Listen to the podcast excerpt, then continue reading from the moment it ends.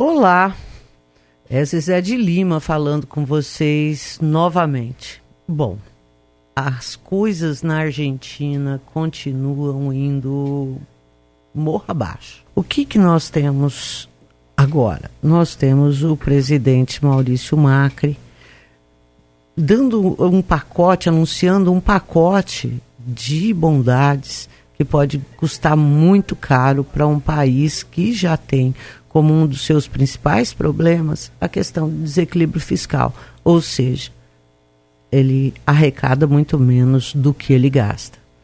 Lá foi feito o congelamento do preço da gasolina, aumento nas, nos benefícios sociais e também aumento do salário mínimo. Bom, o que, que a gente vê nisso? A gente vê isso daí como uma medida desesperada, né?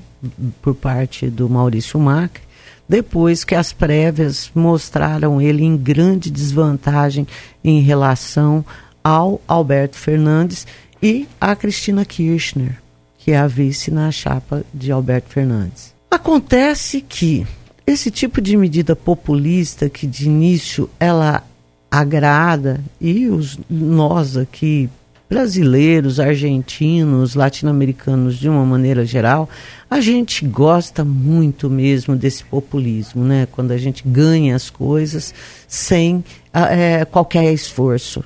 Né? E esse tipo de, de populismo a gente vê de direita, a gente vê de esquerda, a gente vê de quem está interessado em ganhar, seja lá o que for, e não mede consequências para isso. O fato é que tudo isso que a gente está vendo na Argentina deve repercutir muito mal. Não só fora da Argentina, mas também é, nas consequências que o país vai viver com esse é, pacote que, na verdade, ele é chamado de bondade, mas é um pacote enorme de maldade. Aonde que vocês já viram congelamento de preço dá certo? Em que momento, em que países funcionou? E olha que nós aqui somos é, é, especialistas no, no, nos tais congelamentos. Nós vemos muito isso e toda vez que depois o mercado voltava a regular preço, o que a gente via era uma escalada imensa da inflação, coisa que a Argentina já vive e que deve ser pior.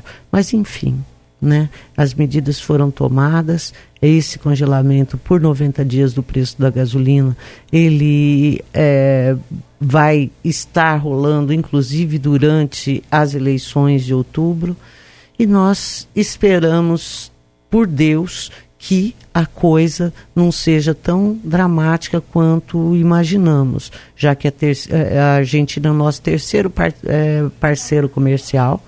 E as coisas que acontecem na Argentina repercutem aqui, embora o Ministério da Economia nosso tenha dito e esteja dizendo ainda que nós estamos blindados e que vamos ter condições de encarar qualquer crise que venha da Argentina.